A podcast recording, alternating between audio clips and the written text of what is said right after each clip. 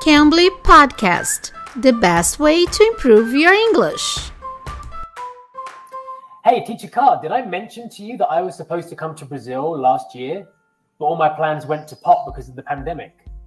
Your plans went to pot? Pessoal, vocês já ouviram essa expressão?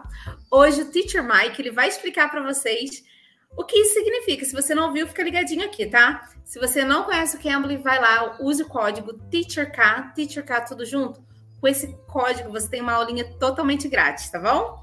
Teacher Mike, you said that your plans went to pot. What does that mean?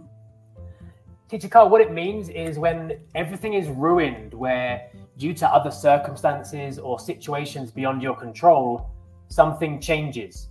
So in that situation, my plan to come to Brazil was ruined or went to pot because of the pandemic situation, something I was unable to control. Wow, that's too bad, isn't it? Yeah. Too many things went to pot. Pessoal, went to pot, to go to pot, na verdade, essa expressão é aquele nosso babou, ferrou, estragou. Então, se você tem algum plano, alguma coisa assim, e a coisa não dá certo, então você pode usar essa expressão babou, went to go to pot. To go to pot, essa expressão você pode usar, que ela vai significar isso, aquele nosso putz, babou, babou, deu ruim, Então você pode usar essa expressão. Teacher Mike, can you give us another example? Yeah, for example, this weekend I had plans to go to the beach and maybe go to a park, but now my plans have gone to pot because I found out it's going to rain this weekend. Oh, too bad. too bad. Yeah. Another example?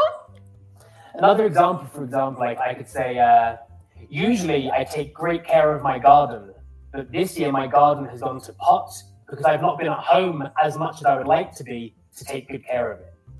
Ah, I see.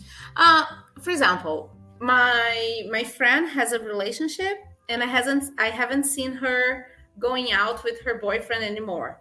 Can I ask you what happened to you and John? And if she tells if she tells me, "Oh, we broke up. Our relationship went to pot." Can we use this expression in this case?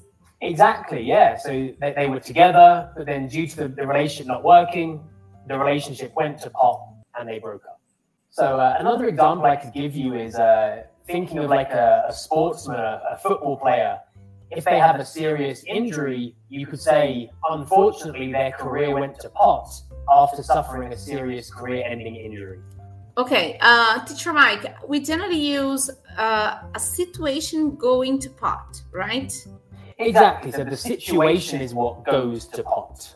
Okay, you cannot use like a thing, a real like food, those things now. No, for example, you couldn't say, "Oh, the milk's gone to pot." No, you could say, "Oh, my plans to make a smoothie with milk have gone to pot because the milk has gone off." Okay, I see. Okay, that's it. Thank you for your help. Thank you. It You're was very welcome. nice having you here with us. Thank you very much. Pleasure. Ok, pessoal, se vocês ainda não usaram, use o código TEACHERK, tá bom? Esse código você tem uma aulinha totalmente grátis e aproveite para falar com nativos, tá bom?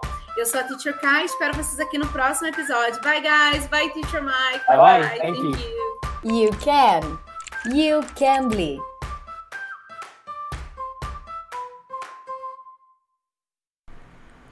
Cambly Podcast, the best way to improve your English.